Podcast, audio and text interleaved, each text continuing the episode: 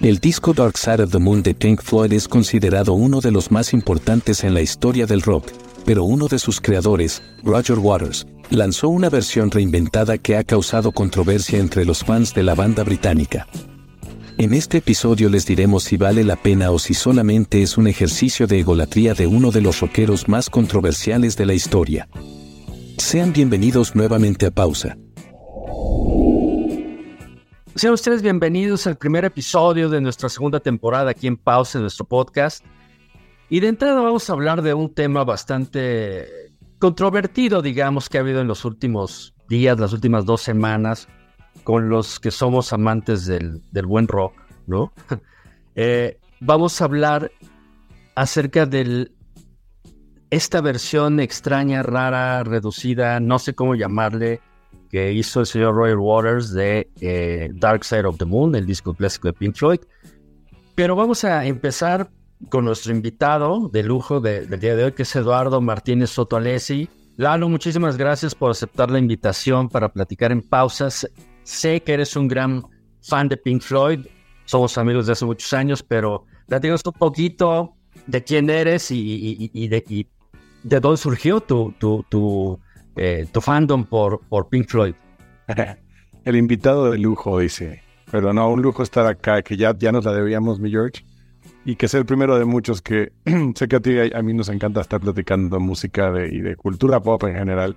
Así que, que este es el primero de muchos temas que, que podemos desmenuzar. Pero bueno, este tenías que hacerlo conmigo, porque sí, soy, soy muy fan, o sea, siempre lo he dicho, mi banda favorita eh, con toda mi chavo con, con, todo lo que eso indica en mi chavo ruques, eh, es Pink Floyd, eh, que no es tan de mi generación porque creo que es un poco más la generación de nuestros padres. Pero bueno, sabes que Pink Floyd ha abarcado tantas décadas que, que creo que es, esto es, es, es, una banda multigeneracional. Pero bueno, gracias por traerme acá. Creo que sí, es una plática que, que merecía que tuviéramos tú y yo. ¿Quién soy yo? Pues además de un, buen amigo tuyo, pues un, melómano, un amante de la cultura pop, me dedico a, las relaciones públicas desde hace ya muchos años, especialmente en entretenimiento. He pasado por las industrias de la música, del cine, ahora del streaming. Pues eso, a eso me dedico. Soy, soy amante de todo este, este mundo del, entretenimiento y, y aunque ahora me dedico más a las series y a las películas, la música es algo con lo que nada más no puedo vivir. Así que me encanta. Y me encanta hablar de música, ¿sabes? Más allá de, escucharla también, me encanta hablar de la industria de la música, de todo lo que hay detrás de un disco, de una composición, de un lanzamiento, de la vida de un artista. Entonces está bien padre que podamos tener esta plática. Gracias por invitarme a mi Jerry. Y hombre, gracias a ti. Y, justo lo que estás comentando de hablar acerca de lo que hay detrás de la industria o de algún disco en particular el disco Dark Side of the Moon de Pink Floyd cumplió en marzo 50 años de haberse lanzado. Vale, sobra decir que es un clásico del, rock. Desde su portada, desde su sonido, desde su narrativa, desde todo lo que, lo que significa el, lado oscuro de la luna, ¿no? ¿Tú cuándo lo conociste? Y tú así de entrada, ¿qué piensas de, de este? Sí, eh, me gustaría te voy a responder, pero me gustaría hacer un, comentario con el que creo que pensaba cerrar la conversación, pero ahorita que mencionaste el título de, de, Redux, eh, hay algo que te quería decir, y creo que está bueno abrir con eso y ahorita regresamos al disco original. Em, por curiosidad me puse a buscar si la palabra Redux como tal tenía un significado, una traducción en inglés porque me sonaba más a, una palabra medio inventada. Y no, el término existe y es curioso porque cuando escuché cómo se iba a llamar este disco de Roger Waters, de Redux para mí, lo primero que vino a mi cabeza, creo que es lo que tú dijiste en ese momento, es como reducido, ¿no? Es como, medio hice la, asociación ahí con la palabra, pero en realidad la palabra Redux en inglés, y lo busqué, es como eh, regresado, como, como algo que vuelves a traer a la vida, ¿no? Como, como como reinstalar algo, digamos. Híjole, creo que es exactamente lo que Roger Waters no hizo. O sea, lo que se hizo fue un Redux, en como tú y yo lo entendí, que nos queda reducirlo a lo más mínimo y aburrido posible. Pero bueno, solo quería hacer ese comentario para ahorita entrarle duro al, a la crítica de este álbum. ¿qué es la verdad Dark Side of the Moon? Cuando lo escuché, si la verdad me, cuesta mucho responder eso. Te puedo decir cómo, o sea, Pink Floyd lo descubrí, honestamente, y por mi edad, yo lo descubrí eh, en los 80. En el, o sea, digo, The Wall creo que es un obligado para todos y la referencia principal de cualquiera que incluso no sepa de la música ni de Pink Floyd ha escuchado Another Brick in the Wall y es algo que todos oíamos. Por ahí me acuerdo que tuve ese disco en vinil y, me llamaba mucho la atención por todos los efectos que traía y eh, los aviones, los, los, efectos del Goodbye Blue Sky, los pájaros en el cielo y decía, ay, qué padre es grabar una cosa así. Y fue cuando Pink Floyd empezó a llamar mi atención en cómo, más allá de generar una música que era bien interesante, metía atmósferas, ¿no? y con grabaciones que pues hoy en el mundo digital suenan fáciles, pero que hace 30, 40, 40 años pues eran súper complicadas. Y de ahí empecé a explorar un poquito más. Conocí el Final Cut, que mucha gente lo critica como uno de los discos menos eh, efectivos de la banda. A mí me parece súper interesante. Y entonces conocí al Pink Floyd, el primer Pink Floyd sin Roger Waters, que era Gilmore y todos los demás lanzando el Momentary Lapse of Reason.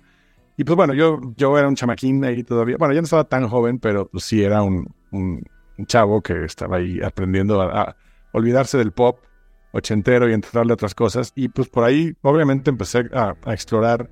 Me gustaba mucho, eh, conocí bandas como Tangerine Dream, eh, Yes, ¿sabes? Eh, todas estas bandas medio que, le daban la psicodelia. Y pues bueno, de ahí, para no hacer el cuento muy largo, pues llegas inevitablemente a Dark Side of the Moon, entiendes lo que significa, conoces su portada, que es de las más icónicas, si no es que la más icónica de la historia. Y pues lo devoré, ¿no? Ya sé que esto es un cliché, pero yo sí lo hice y, lo hice accidentalmente y, y, de ahí no pude parar para descubrir la magia de lo que era escuchar un buen disco, una buena grabación con audífonos, ¿no? Porque me acuerdo que alguien me dijo, escucha esto y ponte audífonos y dije, wow, ¿no? Que, y sí, de ahí pasé muchos años haciendo eso con los buenos discos. Em, en fin, ¿qué, es, ¿qué significa es bien difícil ser objetivo cuando eres tan fan de una banda, pero creo que mm, e-, es, es, irrefutable hablar de que el Dark Side of the Moon es uno de los 10 discos más importantes o de los 5 discos más importantes de la historia del rock. Punto, no hay más. ¿Por qué? Por, por todo el. No, solo por toda la ingeniería que hay detrás de él, que, por cierto, pues ahí estuvo Alan Parsons, que sé que tú eres muy fan, eh, detrás de la grabación en Abbey Road sino por todo, es un disco conceptual que pues hoy es muy fácil hablar de eso, pero en esa época los discos conceptuales donde todo es un hilo conductor desde el primer hasta el último track, es magia, o sea, es magia pura, las letras, toda esta reflexión existencialista del ser humano y del y el tiempo y el dinero, en fin, creo que no, no, no queremos dedicarle ese podcast a hablar de la versión original porque nos tomaría mucho tiempo. Pero resumiéndolo, es, para mí es un disco que está en la piedra sagrada del rock y que, y que es intocable. Yo voy a hacer un comentario súper fresa aquí, pero me acuerdo cuando yo era periodista de, música, que me tocó entrevistar a Ana Torroja, ex Mecano, que Ana Torroja en algunos de sus primeros discos solistas eh, lanzó una versión en español de Wish You Were Here. Y me acuerdo que me tocó en la entrevista y con toda su furia, o sea, con todo el riesgo de despertar su furia, le dije, Ana Troja, ¿por qué hiciste esto? ¿Por qué grabaste en español? Hay, hay, grupos que no se tocan, ¿no? y Pink Floyd es uno de ellos. Y se enojó y todo. Pero es que es cierto, hay cosas, o sea, esto es para llegar al comentario, hay cosas que son intocables, que son, que ya no le muevas, es perfecto como es, ¿no? Y creo que este es uno de ellos. Aquí eh, eh, eh, te entiendo perfecto. Lo, mira, lo cabrón aquí es que no fue otro artista el que, el que retocó o el que hizo su versión, porque vaya, del Dark Side of the Moon han hecho, se han hecho varias versiones o varios covers o varias. Flaming Lips hizo uno. Ah, exactamente, varias, exacto, varias reinterpretaciones. La bronca aquí es que fue Roger Waters el que lo hizo. Entonces, sí. nomás, ahora, nomás te voy a platicar rapidito cuando yo conocí a Floyd. Yo soy pues más grande que tú. Yo conocí a Pink Floyd con The Wall, creo que como casi todos los de nuestra generación.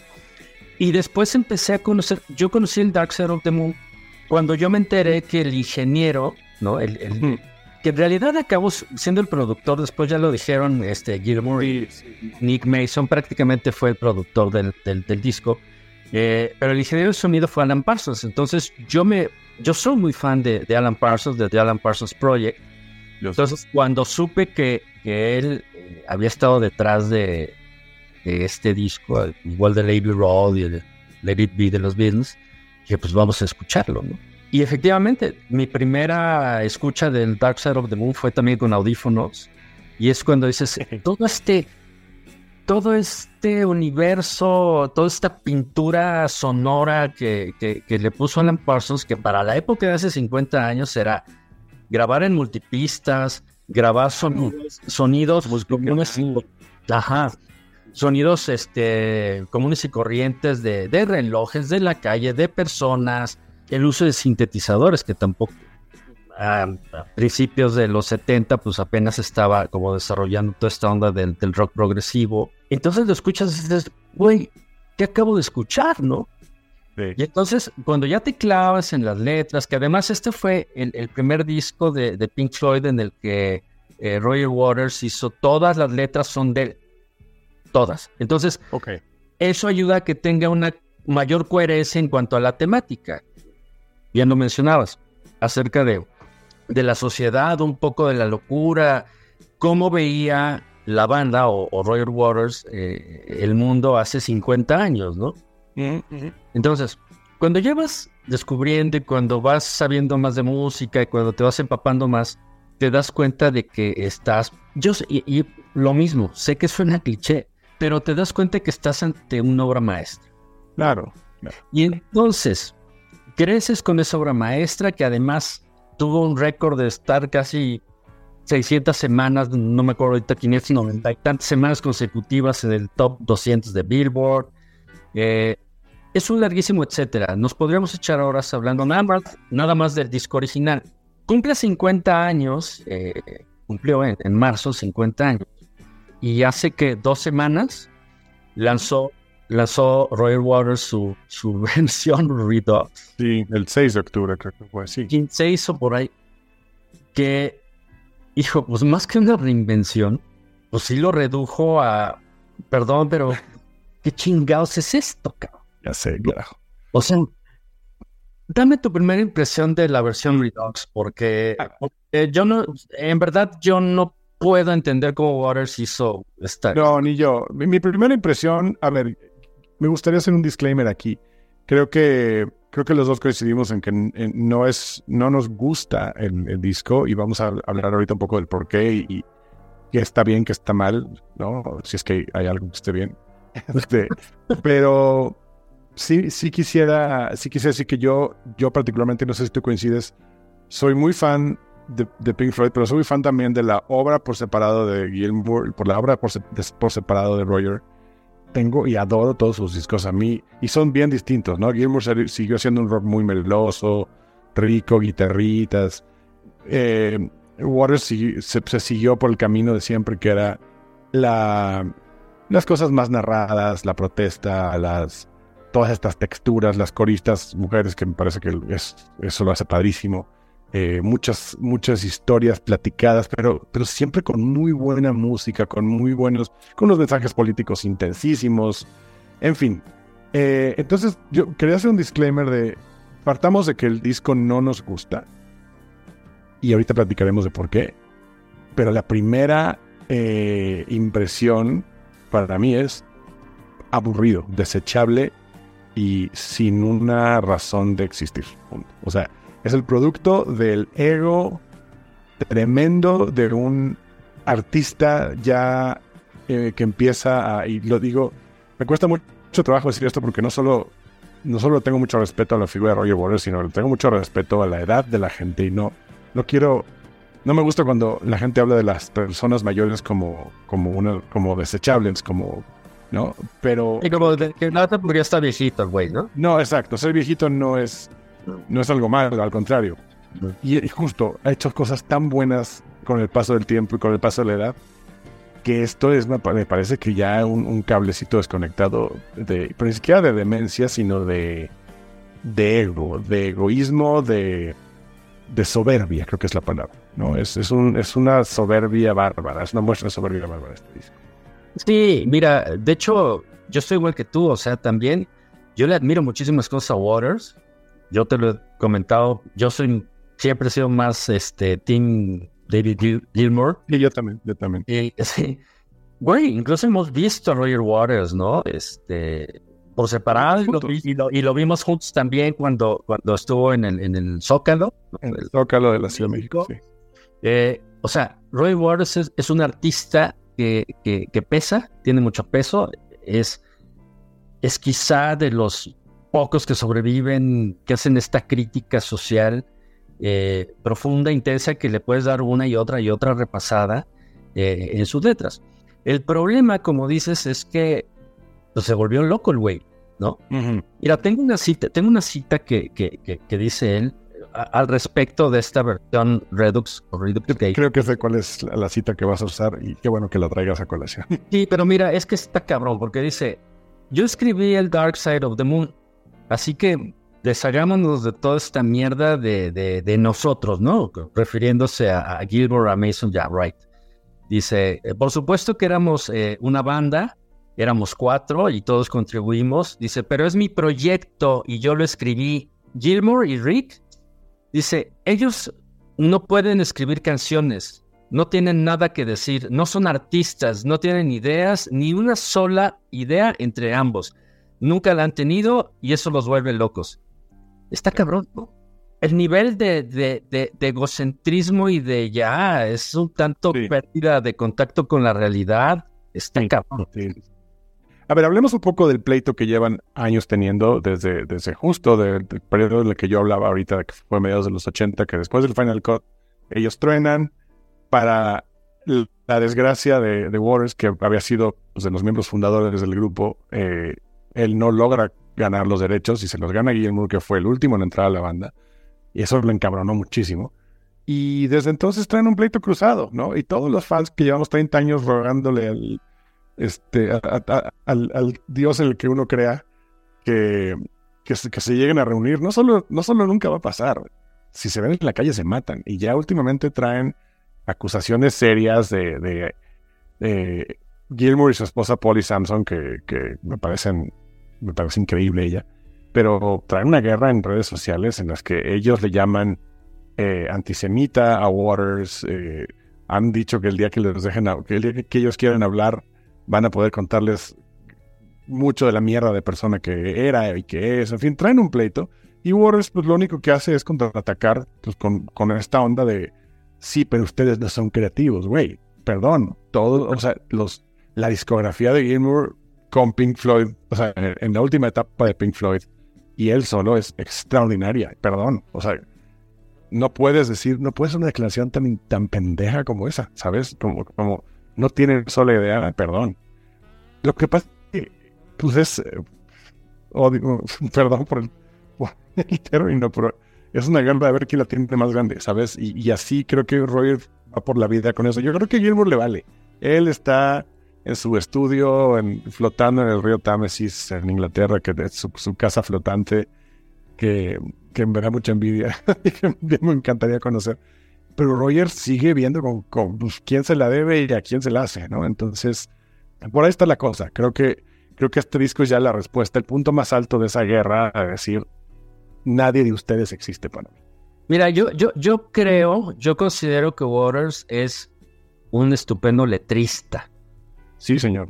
De hecho, prácticamente toda la, discografía de Pink Floyd, si te puedes analizarla a nivel lírico, eh, te dice muchas cosas, ¿no? Y te puede dar, como decía hace rato, para varias interpretaciones. Es más, te puede dar para interpretaciones distintas eh, dependiendo la época de tu vida en la que la escuches, ¿no? Pero músico, yo creo que el músico era Gilbert empezando por él y, Rick Wright y Nick Mason. Entonces, entonces yo siento que las declaraciones de, de Waters en el sentido de, ah, es que yo era el pinche genio. No, cabrón. Eran cuatro y musicalmente hablando, creo, el sonido característico de Pink Floyd para mí, en adelante se lo dio más Gilmore. A ver, ahora, hablemos un poco de, qué es este disco. Me gustaría, me gustaría platicar un poco de, durante la pandemia, y no sé si, si tú sabías esto, si lo has podido escuchar y si no te lo recomiendo. Durante, la pandemia, donde todo el mundo estaba buscando cómo seguir haciendo música, y hubo unos experimentos padrísimos, ¿no? A mí no se me olvida aquel concierto de Depeche Mode que a mí me sacó la grimita porque no habíamos visto un concierto y ellos transmitieron en vivo este, para todo el mundo, gratis, etc. Y por ahí Roger Waters, una de las cosas que se puso a hacer fue unas sesiones que después se convirtieron en un mini álbum, en un, en un EP, que se llama The Lockdown Sessions, ¿no? las sesiones del encierro. Encierro.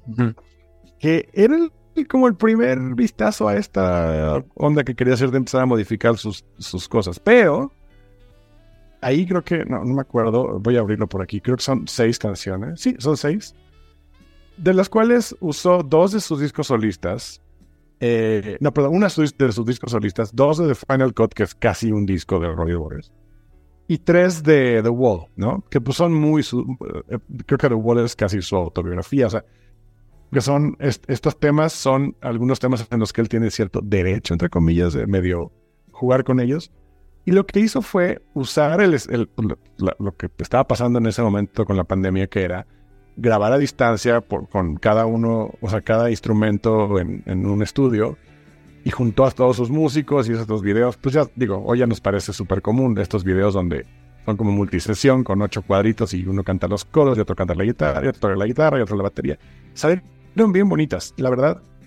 Recomiendo mucho escuchar esto porque creo que es lo que pudo haber hecho con, con The Dark Side of the Moon si no hubiera llegado a este extremo al que llegó. The Lockdown Sessions a mí me parece exitoso. Por ahí hizo Comfortable. Ese sí no me gustó porque fue la primera vez donde dijo, a la mierda las guitarras de Gilmour, para mí no existen, y las, pues las sustituyó con coros, ¿no? Con coros femeninos, lo cual, pues no, simplemente no. Pero las otras cinco canciones son muy buenas, eh, son sabrositas, son como, es como si, suena raro decirlo, pero es como si Pink Floyd hiciera una versión unplugged, ¿sabes? Porque pues no tenía muchas texturas, era mucho más orgánico, mucho más casero y, salió padre. Pero entonces, yo creo que a partir de ahí dijo, ah, ¿no? Puedo, puedo empezar a, modificar esto. Y luego, como contexto, se viene el aniversario de Animals, del disco Animals de Pink Floyd. Si no me equivoco, es el aniversario 40, perdón si no tengo el dato a la mano, que para mí es uno de, después del aniversario de Moon, creo que el de Animals es el disco que más disfruto de, de Pink Floyd, justo por todas estas texturas y así. Y Gilmour y, el resto de, quien todavía se llama Pink Floyd, que básicamente pues ya es Nick Mason, eh, deciden lanzar una edición de, del Animals remasterizada, re algo, o sea, restituida, no hay muchas palabras que usan. Pero la verdad es que es el disco tal cual como lo conocemos. Lo que hicieron fue como pimpearle algunos, justo las texturas. De repente los cerditos se oyen más fuertes, se oyen más con más eco. O sea, si tú lo vuelves a oír, si tú lo oyes en, el coche, pues no te das cuenta, pero si eres fan de la banda, te pones unos audífonos y dices, wow, qué manera de reimaginar un disco. Pero no lo tocaron. O sea, básicamente hicieron como mejoras a las mezclas y ya.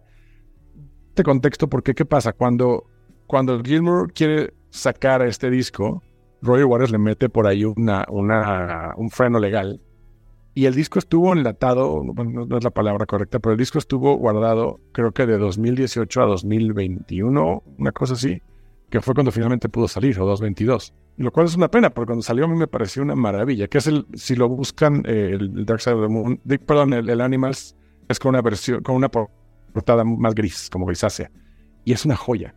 Pero todo este rollo es para ilustrarles el cómo el pleito sigue ahí. Entonces, Roger hace sus lockdown sessions, mientras Gilmour, que yo sé que también Gilmour es un poco pensando en la máquina de hacer dinero, ¿no? Pero bueno, va y reedita el Animals y, y Roger se lo frena hasta que, pues, de alguna manera legal lo resolvieron y lo lograron sacar.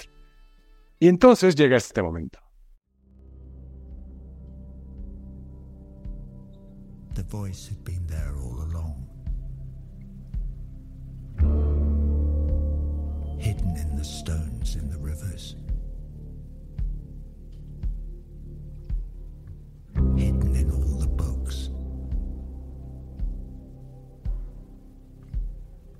Y entrando entonces en materia ya más a fondo del análisis de esta versión Redux, en otras palabras, Roger Waters en, entrevistas pues, recientes palabras más, palabras menos, Waters decía que esta versión que él hizo le quitó las guitarras, le quitó, le, quitó prácticamente todo, dice, le, le, le saqué la vida, porque creo que es la que yo estoy haciendo ahorita, la, la, visión, ¿es una visión más cercana o es la visión que yo quería que fuera el disco eh, en vez de la que se hizo hace 50 años? Básicamente eso es lo que dice.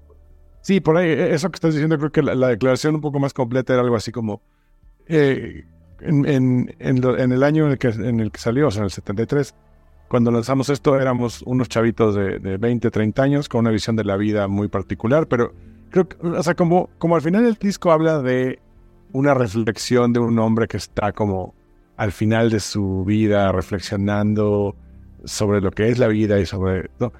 Y, él decía, no puede ser que, que unos chavitos de 30 años quisieran hacer esa reflexión de alguien que, que ya recorrió toda una vida. Entonces ahora que yo ya recorrí toda una vida, esta es mi, mi visión más real, ¿no? Eh, va, por ahí un poco. Pero incluso no, no tenía derecho.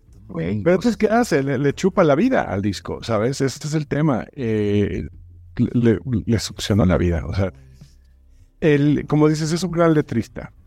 Pero a ver, si tú le pones play al disco, ¿qué pasa? Eh, y, de verdad, yo soy un clavado de oír discos de principio a fin y darles tres, cuatro pasadas.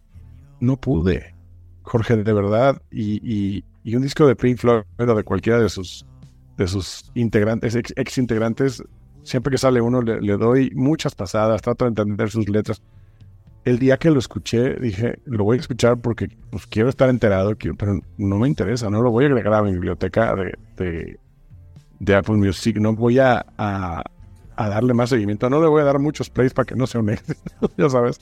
Eh, me aburrió tremendamente. O sea, por primera vez eh, en un disco de una de mis bandas favoritas, lo único que yo quería era que ya se acabara, que ya quitarlo. ¿Y por qué? Porque, y, para quien no ha escuchado esto, porque creo que también es injusto no, no dar como la información completa de, alguien que está escuchando esto sin, sin tener todo eh, el contexto. ¿Qué pasa? Roger Waters lo que hace es elimina muchos de los instrumentos, principalmente la guitarra de Gilmour, que pues, es su gran enemigo, eh, y, bueno, muchas de las texturas de teclados. Por ahí mete otro tipo de guitarra diferente que no es la, la Fender que, que Gilmour siempre, siempre usa, sino es más un tema como más acústico, algunas eléctricas, pero nada, para nada, para nada buenas guitarras, digamos. Y las empieza a sustituir por diferentes cosas, entre ellas, principalmente, un rollo hablado.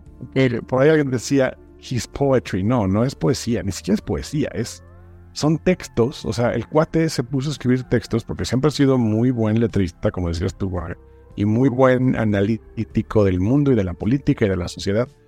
Y empieza a meter textos hablados, ¿no? Lo cual se convierte en una hueva tremenda, tremenda. Eh, cuando, yo puse el disco la primera vez me dio mucho gusto. De hecho dije, ay, ay, ay, me voy a comer mis palabras.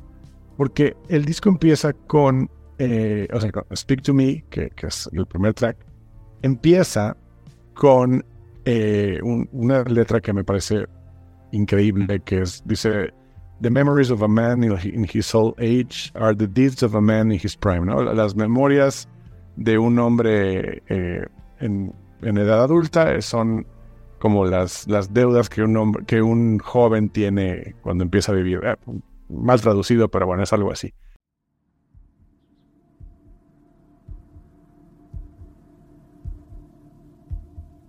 The memories of a man in his old age are the deeds of a man in his prime.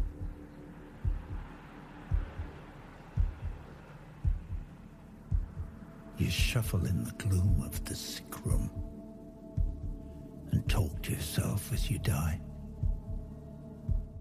Esa letra, esas, esas siete, ocho estrofas que usa al principio son la letra de Free Four, que es una canción pues bastante desconocida de uno de sus discos más pachecos, yo creo que es el Obscured by Clouds, que de hecho es el soundtrack de una película, eh, y una, letra, una canción que se llama Free For, que pues bueno, no sé si me equivoco, pero seguramente pasó sin pena ni gloria, no es que no es una canción famosa de Pink Floyd, pero es una letra bastante celebrada. Cuando, cuando vi que el disco empezaba con esto, dije, ay, ay, ay.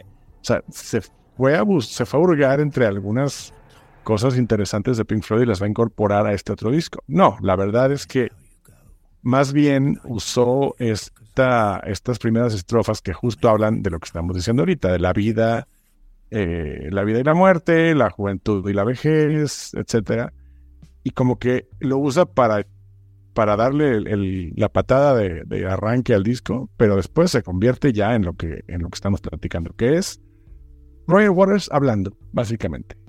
Pero vaya, es que ni siquiera tiene como una intención o entonación en lo que lee. Parece que... Perdón por la expresión, pero lo voy a decir así y, espero que no se me ofendan. Pero parece un viejito que está como leyendo, no sé cómo sus notas, pero se las está leyendo a él mismo, ¿sabes? Entonces... Exacto. y de cosas cero interesantes. Y de cosas que aparte no tienen nada que ver con la letra original de, de la canción, porque lo hacen todas, ¿no? Eh, lo, primero que yo noté es cómo le bajó el, tempo a las canciones. Por lo menos están un tiempo o medio tiempo este, abajo, ¿no?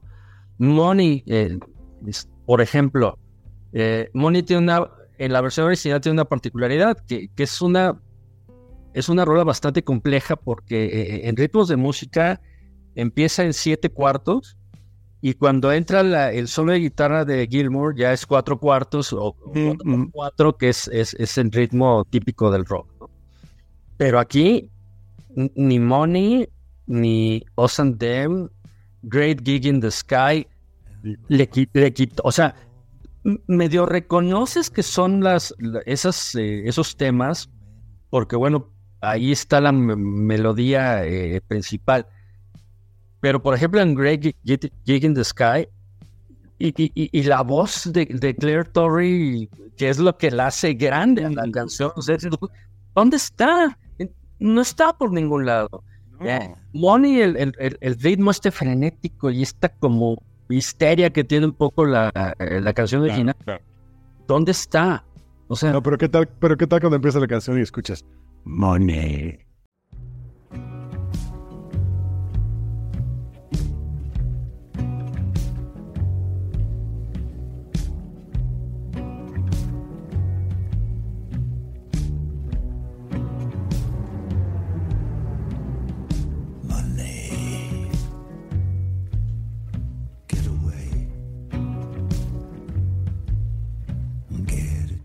Híjole, a mí. Exacto, y además. Particularmente dije, Dios, es la ultratumba cantando. O sea, y por ahí hay, muchos. Hay ni canta, güey. Sí, no, ni canta. Y hay muchas críticas de, de, medios especializados que dicen es un, es un intento mal logrado de un, como escuchar a Tom Waits o a Leonard Cohen, no, este, en su peor momento. Eh, sí, no, no, no. O sea, pobre, porque él nunca ha sido un cantante, eso lo sabemos. O sea, tiene la voz rasposa incluso todos lo sabemos, a todos los que sabemos tantito de Pink Floyd, tenemos súper claro que la mitad de las canciones de, la banda no las podía cantar él porque no alcanzaba los tonos altos, ¿no? El, el Comfortably Numb, él jamás lo podrá comprar. ¿Qué digo? Este, cantar, perdón. Eh, I have become comfortably numb. Eso él jamás podría, porque no le da la voz, porque él tiene una voz gutural, baja, rasposa. ¿Y qué pasa cuando pues ya tienes 80 años, seguramente tu garganta empieza a ceder y nunca has sido un cantante, o sea, nunca, nunca has brillado por tener una voz melodiosa? eh, pasa esto, ¿no? Y, te pones a hablar en vez de intentar cantar, pues es como, no, se, vuelve aburridísimo. Y de ahí, perdón, George. No, no, no, la bronca es que, eh, perdón que te interrumpa, pero sí, sí. Si por lo menos en sus diatribas habladas, estas que, que, puso, eh, hubiera puesto algo, vaya, más, eh, no sé, quizá atrevido, no, no sé cómo llamarlo. Deja tú eso, interesante. Si hubiera dicho algo interesante, si hubiera hecho algo, incluso que fuera más acorde a la época actual, dices, órale, ahora, yo cuando lo escuché la primera vez, lo escuché igual con audífonos, suena bien el disco. Ah, no, no, eso sí. Musicalmente y sonoramente suena extraordinario, eso sí, lo tengo que Sería el colmo que no.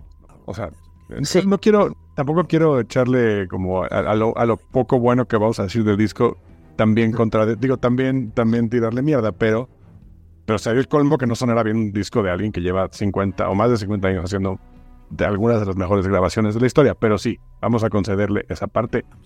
Sonoramente eh, está perfecto, eso es, eso es delicioso. Sí, pero dentro de que suena muy bien, el disco eh, se siente como si tuviera espacios vacíos, ¿no? Como si todas las canciones tuvieran unos espacios vacíos que, que, que, pues sí, que quitaste las guitarras o los coros o, y entonces se siente como incompleto. Lo siento más casi como un demo, ¿no? Si lo pudiéramos llamar así, que como una reinvención o reducción o yo no sé qué carajo sí. hacer eh, eh, Waters. Sí. Ahora, ahorita que hablamos un poco de, de, los textos que él lee y que, o sea, toda esta parte hablada. Y es extraño porque, a ver, pues, él, él podrá decir, y bueno, de hecho, lo ha dicho, ha sido muy vocal al respecto, poco, no, no, lo ha dicho con esas palabras, pero el mensaje ha sido, es mi perro, yo lo baño, o sea, es como, ¿sabes? Es mi pedo, o sea, esto es, es lo que yo quiero hacer y les vale madre, pero si tú te pones a analizar, finalmente estás cantando para o, o, haciendo una obra para el público.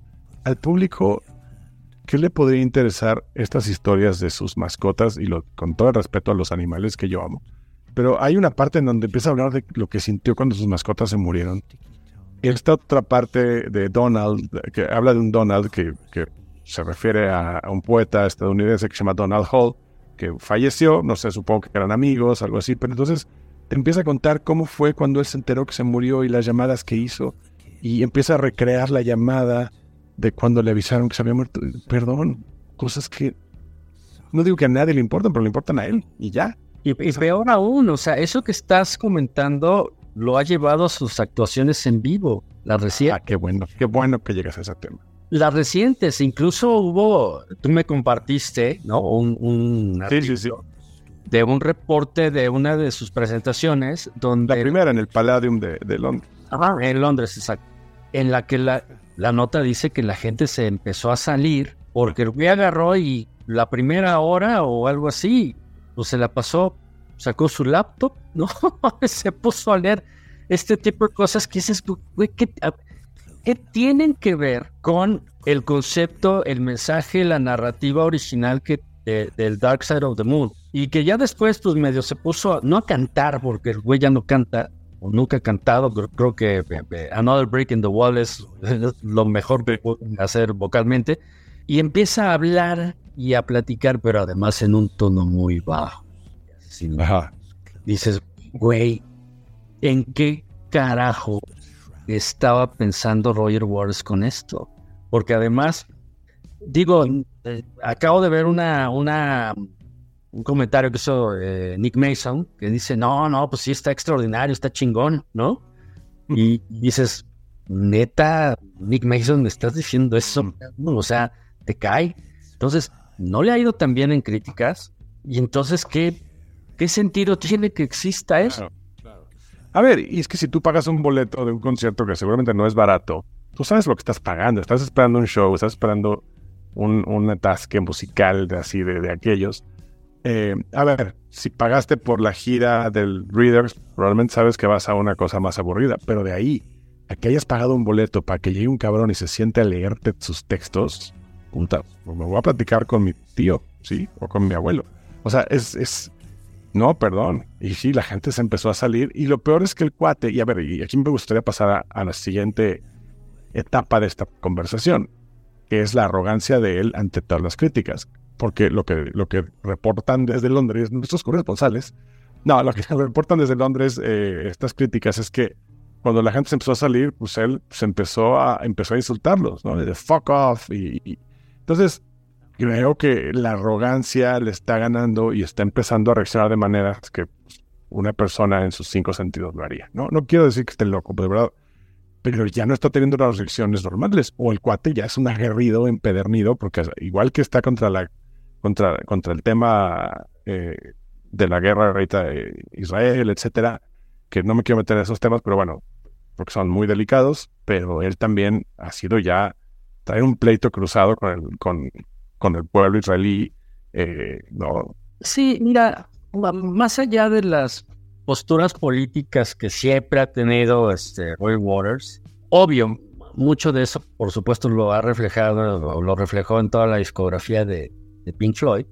mira, lo del disco, lo de la versión Redux, que además la portada no la entiendo, no, no sé qué es. O sea, es un ojo de, una de sus mascotas o de qué. No, es el ojo de un cerdo, es un cerdo. Ah, ok. Es el ojo de un cerdo que ahí vete a saber qué trasfondo trae como de y el Dark Side, la portada de Dark Side se está reflejando en el ojo de un cerdo, que es el icono de el animal. Quién sabe que, cómo le dio la vuelta a todo este concepto. Pero sí, es el ojo de un cerdo. Yo también me, costó entenderle, pero. Ok, dices, bueno, está bien, ya.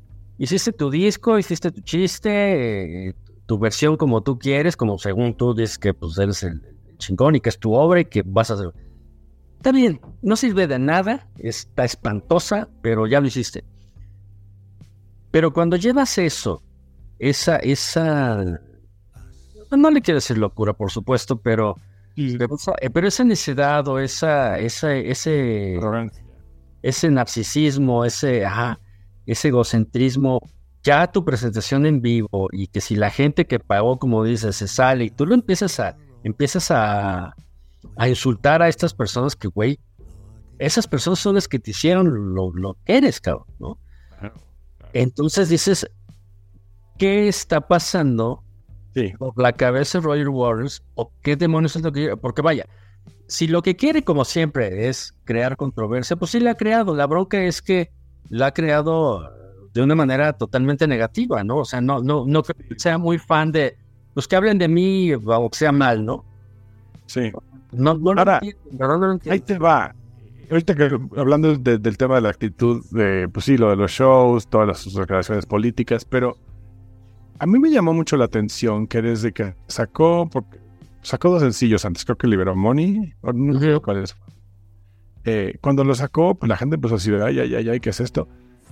Si los sigues en redes sociales o si te echas un clavado a su canal de YouTube, que es muy activo, lleva como en campaña, por decirlo de alguna manera, durante ya muchas semanas. Cuando digo en campaña lo digo con pecado, porque el otro día vi que sacó eh, el track by track explain, ¿no? Eh, les explico el, track by track del disco. Y luego empezó como a, sacar videos donde decía, eh, Royal Waters contesta las preguntas de los fans. O sea, a lo que voy es, siento que lleva, no sé si consciente o inconscientemente, justificándose ante la gente que, que lo está atacando, que le está pidiendo una explicación. Entonces, una vez o dos veces a la semana se acaba. A ver, a ver, fans, les voy a contestar. ¿Por qué hice este disco? ¿Por qué no sé qué? Les voy a explicar que, güey, ya deja de explicar. O sea, si, si estuvieras tan seguro de que lo que hiciste es increíble, no tendría que estar explicando nada a nadie. Y siento que se está justificando en redes desde hace mucho tiempo, porque muy en el fondo debe saber que está bien Pacheco lo que hizo. Yo soy de la idea de que una obra clásica, no, no, no, no, quiero usar el término obra maestra porque es también muy cliché, pero, pero una obra clásica, ¿qué tanto derecho tienes como artista, y en este caso como uno de los creadores originales, en retomarla y en rehacerla y en, ¿sabes?, en meterle mano. ¿Por qué lo saco a colación? porque se me hace un, lo de Water se me hace un ejercicio parecido en el sentido de, a ver, tú no puedes mejorar un clásico, por algo es un clásico, ¿no? Ya, ¿y qué tanto derecho tienes tú? Ahora, maestro, o sea, tú escribiste las letras, básicamente lo que hiciste fue escribir las letras, porque la música, pues sí, colaboraste, pero también colaboraron los otros y la mayoría fue entre Wright, Mason, y por supuesto David Gilmour. ¿Con qué derecho y con qué intención pues haces esto? Como dices, si, se está justificando es porque en el fondo creo que sabe que es una cagada.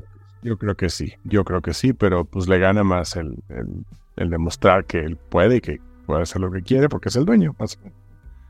Eh, muy complicado, muy complicado. Eh, como te decía al principio, me cuesta mucho echar una plática tirándole mierda a alguien que he seguido, que es parte de una banda que he admirado, que a él mismo lo, admiro mucho de su discografía, si no es que toda, que lo he seguido, que cada vez que viene a México y cada vez que lo he podido ver en algún lugar, lo, he visto. Eh, me ha aventado pues, prácticamente todas sus giras de solista. Y me da mucho coraje ver esto porque siento que es decadencia, siento que es... Fíjate, me voy a desviar un poquito, pero hace poco platicaba con mi esposa sobre un poco las, las bandas clásicas, las pocas bandas clásicas que quedan, dónde están, hacia dónde van. Y, siempre le digo, me da mucho coraje cuando bandas a quienes se les murió algún, algún miembro importante, como Queen, ¿no? Y ellos tal vez, el resto de Queen o, el resto de los Beatles, en algún momento hubieran deseado tenerlo unos años más para ver qué más hubieran hecho. Y me encantaría imaginar qué habrían hecho, qué estarían haciendo si estuvieran ahorita. Y los que, los que sí están vivos, digo, desafortunadamente Richard Wright ya no, pero hasta hace unos años, los que siguen vivos están peleados. Y eso me encabrona, porque si Pink Floyd estuviera eh, sin estos pleitos ahí en medio, imagínate lo que podrían estar haciendo ahorita. Imagínate que les hubieran dado un show como el de la esfera de Las Vegas, ah, ¿no? Imagínate ese, o sea, no, no, puedo, no puedo imaginarme lo que podemos ver ahí.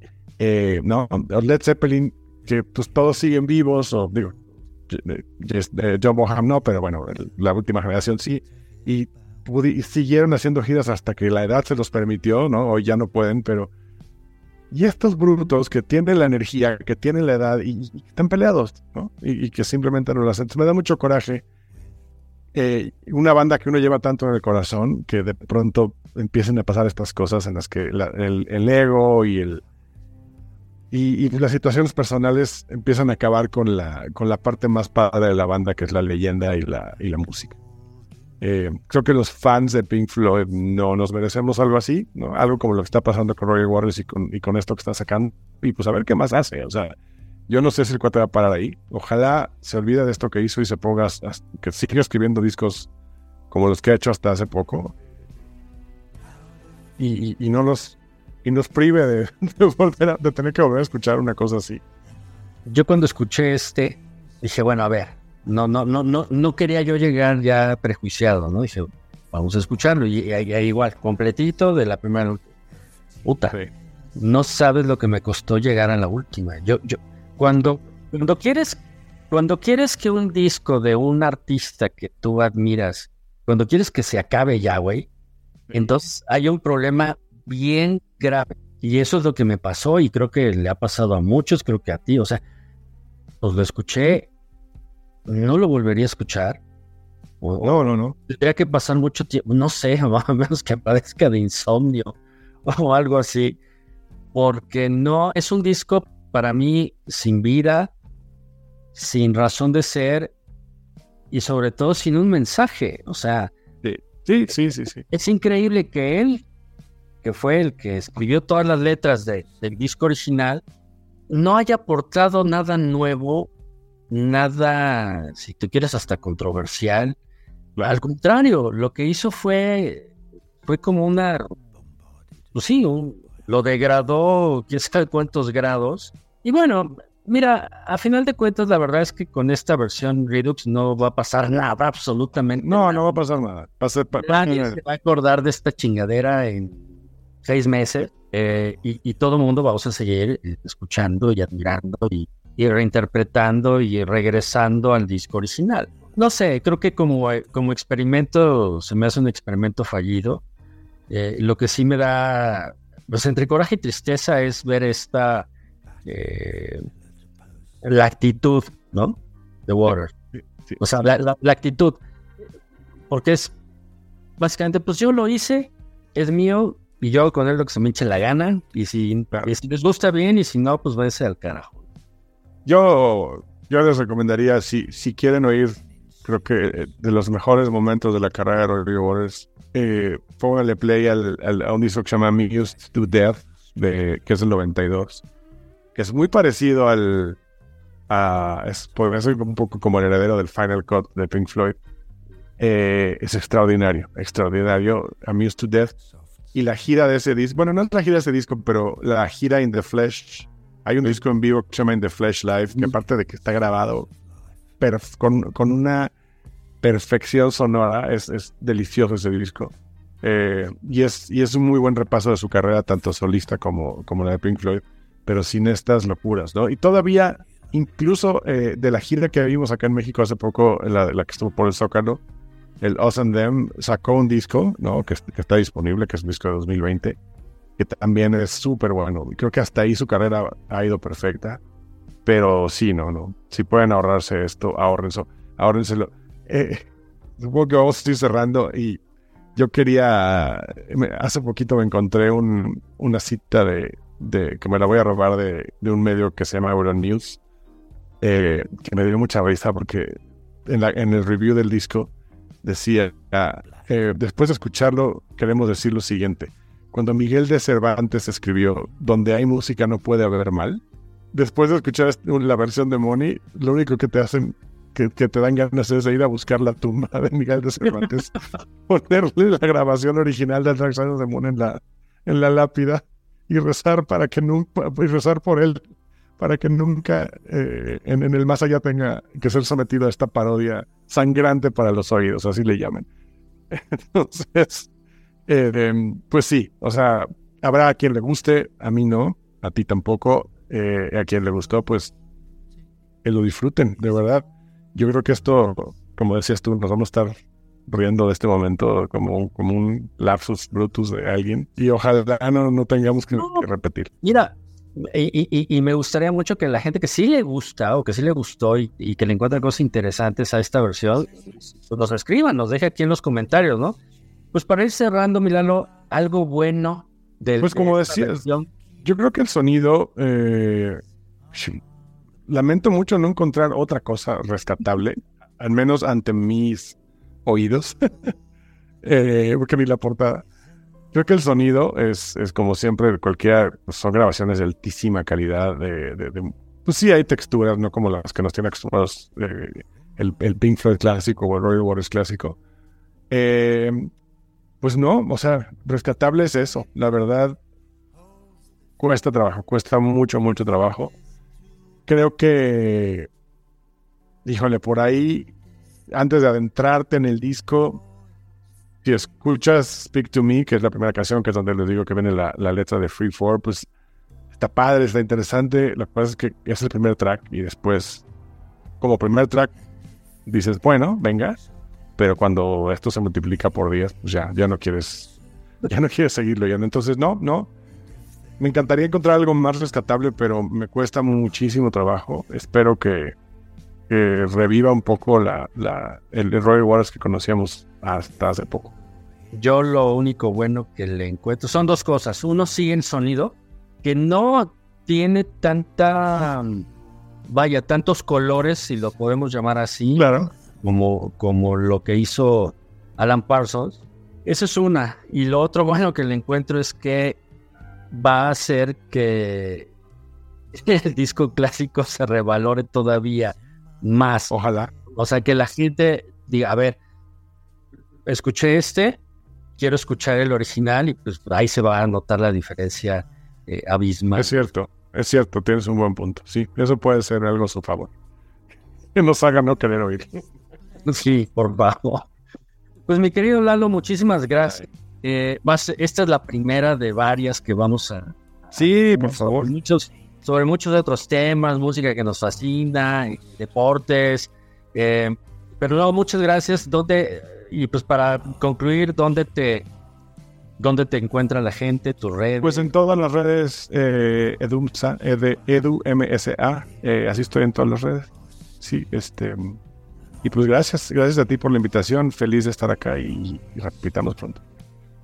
Seguro, seguro. Pues muchas gracias a todos ustedes que nos escucharon. Este programa no intentó ser una crítica despiadada a Roger Wars, porque es un artista que, al que le admiramos muchas cosas, pero sí nos tiene un poco perplejos este experimento extraño que, que hizo. Cabronado. Ajá, también con, con, un disco clásico que es eh, el Dark Side of the Moon, que es pieza fundamental en, en, cualquier eh, pues colección de gente que le gusta el rock y la música en general. Muchísimas gracias y pues por el momento nos quedamos en pausa.